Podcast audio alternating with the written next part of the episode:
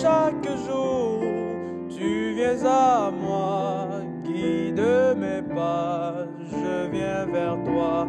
Oui, à chaque jour, ne dis qu'un mot pour me sanctifier la parole de ça.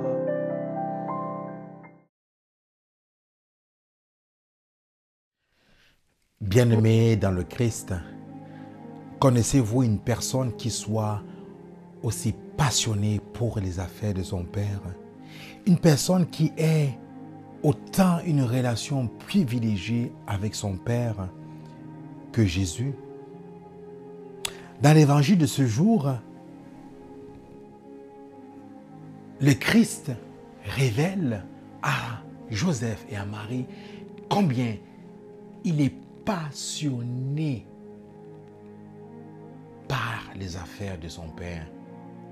À un tel point qu'il faut qu'il soit dans la maison de son Père.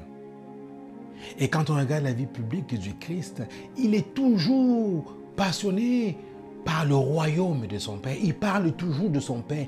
Il aime tellement sa relation avec son Père et il aime tellement l'humanité qu'il nous fait participer à cette relation privilégiée qu'il a avec son Père. Plus passionné par son Père que Jésus, il n'y en a pas. Et Saint Joseph ne s'interpose pas entre les deux. Saint Joseph est le facilitateur, il permet cela. Saint Joseph ne s'offusque pas que Jésus soit autant passionné par la maison de son Père, par le royaume de son Père.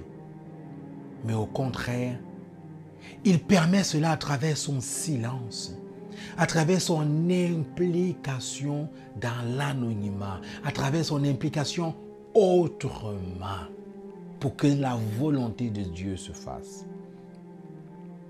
Puissions-nous, à travers la figure de Saint Joseph bien-aimé dans le Christ, permettre, nous, comme pères, comme parents, comme chrétiens, à nos frères et sœurs, à nos enfants, à ceux qui nous entourent, de d'être passionnés et d'être aux affaires du Père, de notre Père.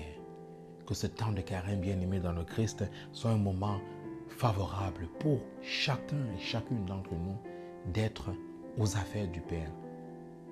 Et que Saint Joseph soit un modèle pour tous les pères, facilitateur de la passion des affaires de Dieu.